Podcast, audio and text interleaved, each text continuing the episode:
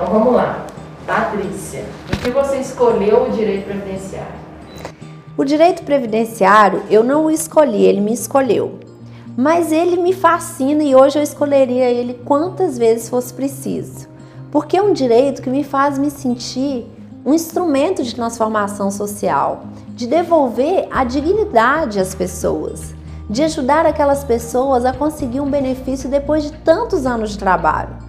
E a gente fala no direito previdenciário que cada benefício concedido é uma família protegida, é comida na mesa de mais uma família. Porque sem o auxílio do advogado, muitos clientes não conseguiriam se aposentar, não conseguiriam receber uma pensão, não conseguiriam receber um auxílio doença.